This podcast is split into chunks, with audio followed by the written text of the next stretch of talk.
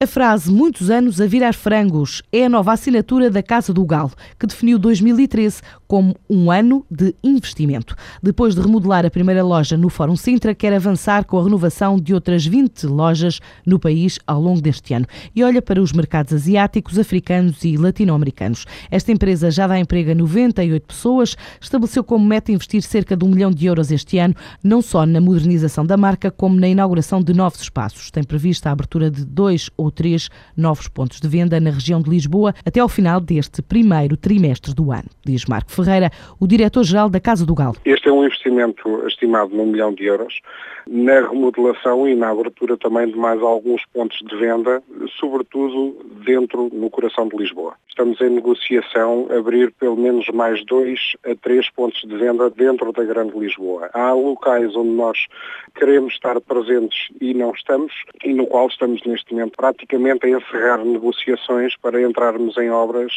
hipoteticamente ainda durante o mês de janeiro. Nós neste momento estamos um, a enverdar por uh, estudos de parcerias um, para nós estarmos presentes um, com a Casa do Galo diretamente ou então para nós estarmos presentes uh, através do Master Franchise. Uh, estão equacionadas as duas uh, situações e mercados, estamos a falar alguns mercados emergentes ao Oriente, no sul da América e em África. Nós ainda não temos nada devidamente fechado, estamos em últimas negociações pretendemos atingir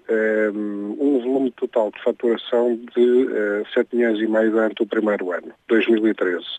fruto das remodelações e das aberturas internas, bem como da internacionalização. A Casa do Gal é a antiga Casa dos Frangos de Moscavide, uma empresa portuguesa com 50 anos que, em altura de crise, continua a investir em Portugal e também tem previsões de internacionalização ainda em 2013. A tecnológica Tetra Edro avança para Moçambique Moçambique e Angola com parcerias locais estima que os serviços prestados no exterior possam valer este ano cerca de 30% do volume de negócios da empresa. O processo de internacionalização é feito à boleia de clientes com representações em Espanha e em Itália, mas também noutros destinos, sendo a vantagem competitiva apontada pelo facto dos clientes poderem aceder às mesmas aplicações e aos mesmos dados a partir de qualquer parte do mundo de uma forma transparente e eficiente. O principal desafio para os próximos anos vai ser a qualidade qualidade do serviço e por isso a empresa pretende continuar a investir em novos equipamentos, software, mas também nos recursos humanos e prevê em 2013 mais do que duplicar a capacidade nas diversas áreas de negócio em que opera.